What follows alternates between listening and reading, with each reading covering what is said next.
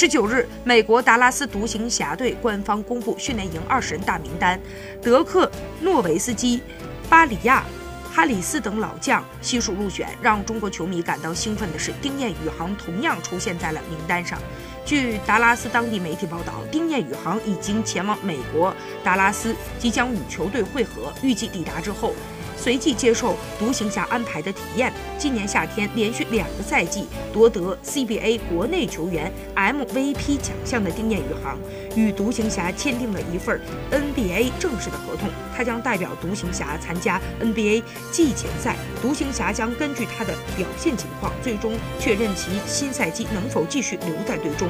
在十月八号十九时三十分进行的 NBA 中国赛深圳站中，全力以赴出战的丁彦雨航将成为比赛的最大亮点。